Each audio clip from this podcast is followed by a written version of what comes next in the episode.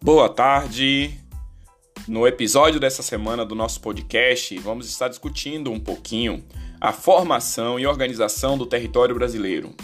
Como os primeiros núcleos urbanos eles surgiram ao longo do litoral e qual foi justamente o processo histórico que deu origem a esses primeiros núcleos urbanos. Para poder discutir essa questão da organização do território brasileiro e de sua formação, temos que resgatar de que maneira o território brasileiro ele foi sendo colonizado.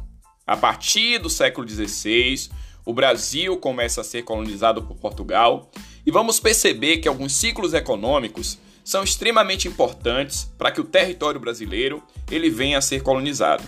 No século XVI, podemos discutir a limitação de ocupação do território brasileiro ao longo da faixa litorânea, mas temos que discutir também as atividades econômicas. A princípio, temos que falar do extrativismo vegetal na figura da estação do pau-brasil e logo em seguida da produção agrícola que veio a ser estabelecida aqui em nosso território com a produção de cana-de-açúcar. Então, o século XVI ele é marcado aí pela questão do extrativismo vegetal e aí temos que discutir a questão da exploração do pau-brasil ao longo de um dos principais biomas do território brasileiro, que é a Mata Atlântica, e logo em seguida a produção de cana-de-açúcar.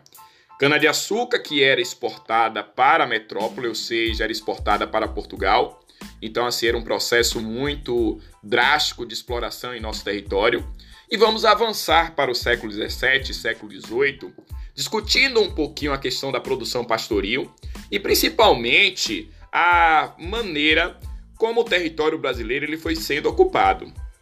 O adentramento para o oeste do país, que veio com a questão da produção pastoril, mas principalmente com a questão de extração de minério em Minas Gerais, Goiás e Mato Grosso.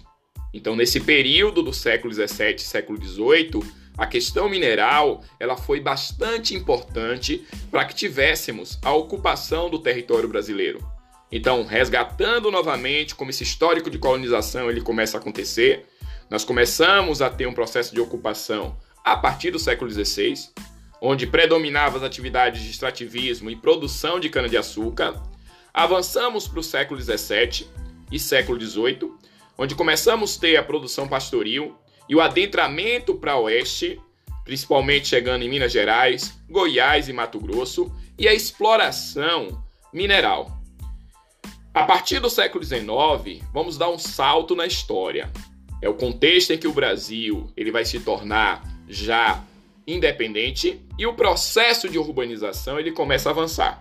Um ciclo moderno de produção, que é a produção de café, vai surgir ali no eixo é, da região sudeste, principalmente ali São Paulo, Rio de Janeiro e Minas Gerais, e também Espírito Santo, e é uma das atividades consideradas as atividades mais rentáveis desse período. Então temos que lembrar que a partir do século XVI, século XVII, século XVIII, século XIX, passamos por diferentes momentos de produção. Produções essa que vieram a contribuir para o desenvolvimento do nosso território.